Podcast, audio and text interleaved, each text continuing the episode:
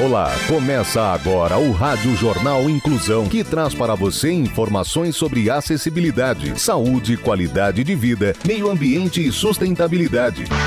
O objetivo é estimular a inclusão social e digital, divulgando matérias atualizadas sobre produtos e serviços que contribuem para a vida de pessoas com deficiência, mobilidade reduzida e da terceira idade. Jornal Inclusão.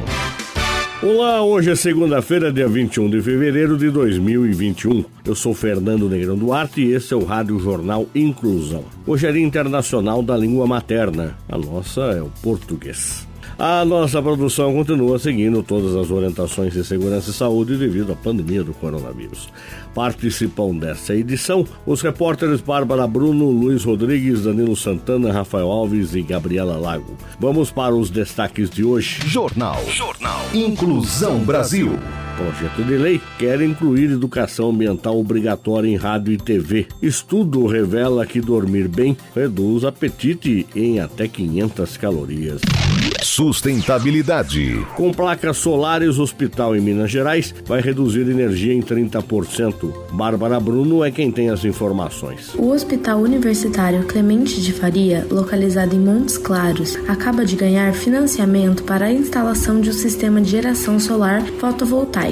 O projeto de energia renovável faz parte do CEMIG nos hospitais da Companhia Energética de Minas Gerais. Os recursos são mais de 350 mil reais, voltados para equipamentos, instalação, comissionamento e conexão.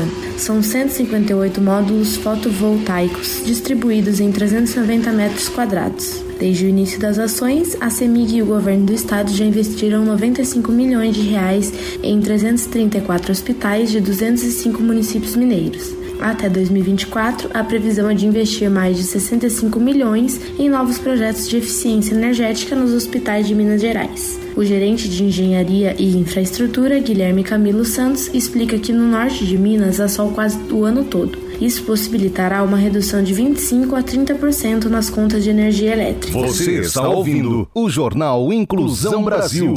Não precisa existir uma grande razão para você ser um doador de sangue. É uma atitude humana que significa ajudar o próximo, praticar o bem e salvar vidas que correm riscos diariamente e realizar um ato de solidariedade. Se você tem entre 16 e 67 anos de idade, pesa mais de 50 quilos e está com a saúde em dia, seja um doador. Faça parte do grupo de pessoas que colaboram para o abastecimento dos hemocentros espalhados pelo Brasil. É rápido, fácil e a sensação de empatia é única. Não importa o tipo de sangue que você tem, mas sim o amor que corre nas suas veias. Doe sangue. Salve vidas.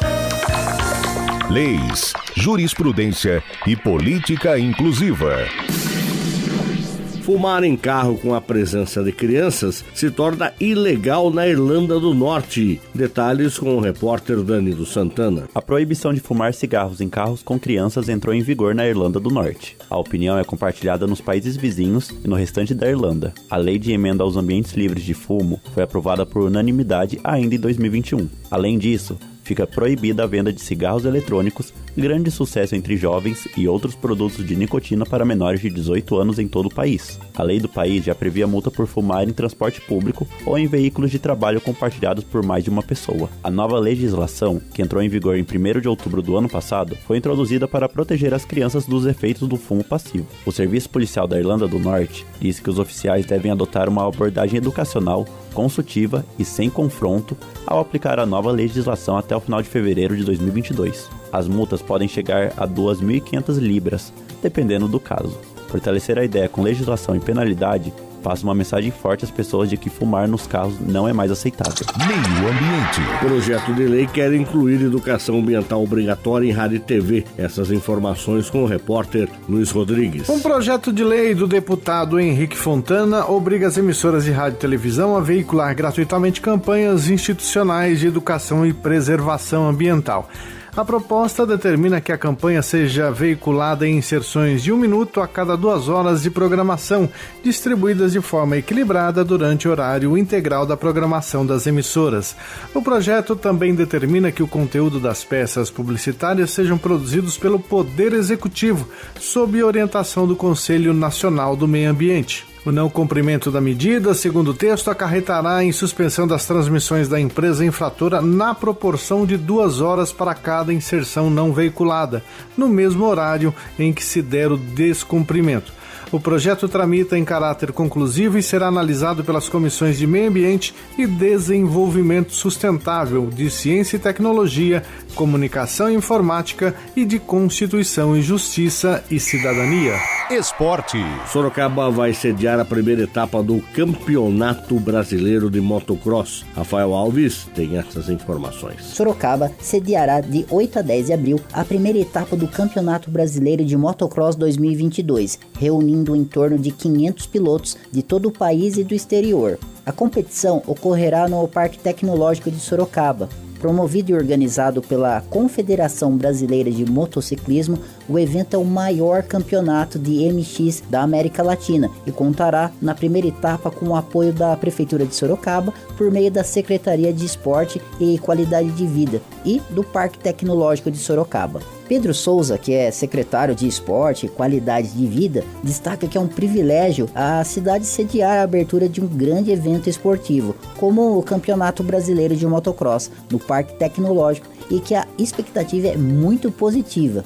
Uma pista será montada na área externa do PTS para receber os pilotos que vão disputar a competição além do público que vai acompanhar as provas. O campeonato terá pódio, área VIP, praça de alimentação e arquibancadas para o público prestigiar. Mais informações podem ser obtidas no site da CBM, no cbm.esp.br.